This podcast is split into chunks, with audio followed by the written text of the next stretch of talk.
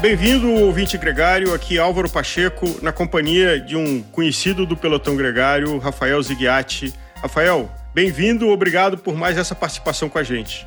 Obrigado, Álvaro. Uma honra estar aqui de novo. Para quem não ouviu, recomendo Casais que Pedalam. É um programa muito interessante, onde é, a bicicleta, não só na saúde física e mental do Rafael tem uma importância, mas também na vida familiar dele. Então, vai lá e escuta. Mas aqui a gente está para falar de ultradistância.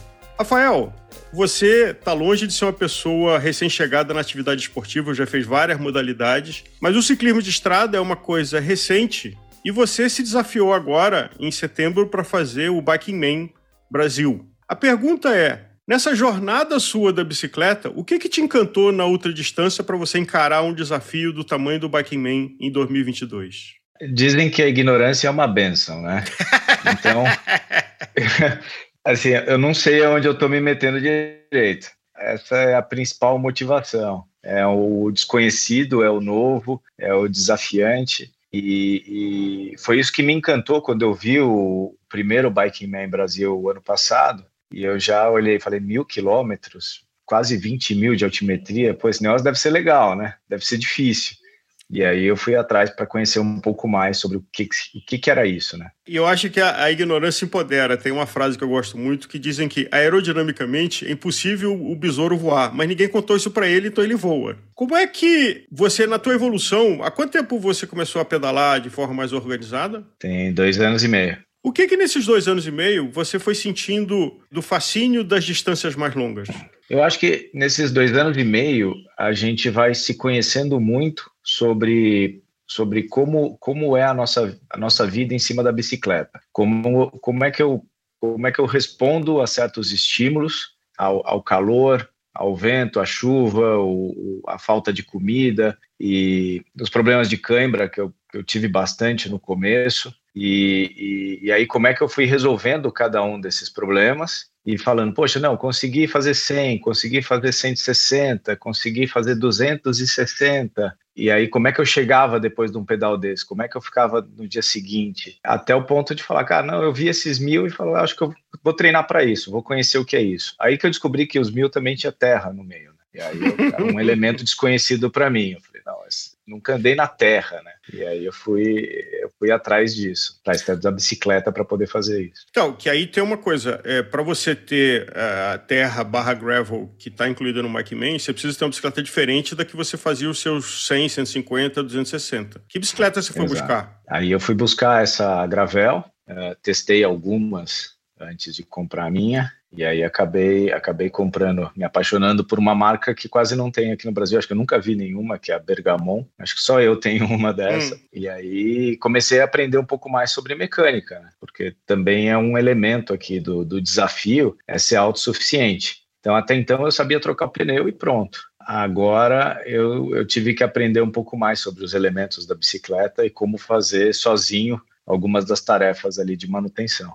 E tem o desafio também da sua alimentação e do seu repouso, que é por sua conta, né? Você tem que escolher esse momento e tem que achar um jeito de resolver o problema de se alimentar e descansar com segurança, é, protegido dos elementos. Como é que você está se planejando para isso?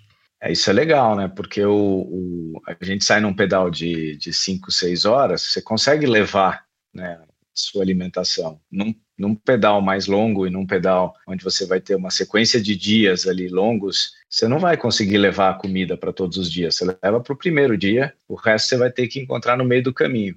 E, e aí você tem que se acostumar a, no meio do pedal, comer uma coxinha, um pão com ovo, é, misturar algumas coisas e, e, e, conseguir pedalar depois disso, né? Ou bater um prato, um PF em algum lugar e, e sair e subir na bike e encarar a primeira piramba. Isso é, é, é legal, eu acostumei é, o meu estômago um pouco a fazer isso. E no final, né, no, no, num pedal desse, também ter um recovery, também é, se alimentar bem no final para poder recuperar e, e, e, no dia seguinte poder subir na bike de novo, né? E dormir, porque um dos desafios de ultradistância é que ganha mais quem dorme menos, é, ou quem faz a sua estratégia de dormir, né? E a gente até está conversando com o Vinícius, por exemplo, ele precisa é. dormir mais. Então, é, mas compensação a velocidade média dele acordado é maior. Como é que você está buscando esse mix? Então, eu preciso dormir também. Eu sou, eu sou um cara do dia, não da noite. Então, eu, o, que eu, o que eu testei né, no último pedal longo que eu fiz, que foram 300, eu cheguei, eu cheguei do pedal 10 e meia da noite, aí estava em casa meia-noite e pouco dormindo, e no dia seguinte acordei às 5 e meia para ir pedalar de novo. Uhum. E aí eu fui testando como era o dia seguinte, numa boa. O problema foi que eu não consegui dormir bem, porque cada lugar que eu tentava ficar na cama, doía uma parte do meu corpo. e aí eu falei, não, não dá para dormir. E fora que você, você chega meio pilhado, né? É, é, do pedal, se alimenta, toma banho, e aí tem que dormir rápido para tentar descansar o máximo possível. Então isso, isso me preocupa ali. Como é que vai ser no, no, no, no Biking Man para eu poder realmente ter uma boa noite de sono, né? Que eu... Aliás, uma boa noite de sono, não, um, um, intervalo de sono, né? Porque não é uma boa noite de sono. Boa noite de é. sono vai ser alguns dias depois da prova.